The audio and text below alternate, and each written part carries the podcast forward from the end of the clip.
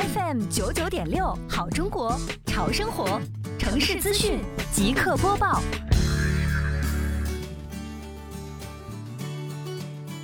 今天下午，杭州市西湖区双浦镇城市综合管理办长效检查组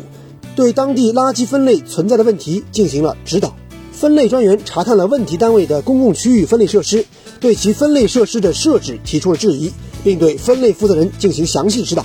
一是四分类桶的标识应当参照省标；二是设置应当符合要求；三是及时调整更新破污脏损的桶。经过一系列专业指导，单位负责人表示已经知晓，并会后续抓好落实工作，抓好垃圾分类质量。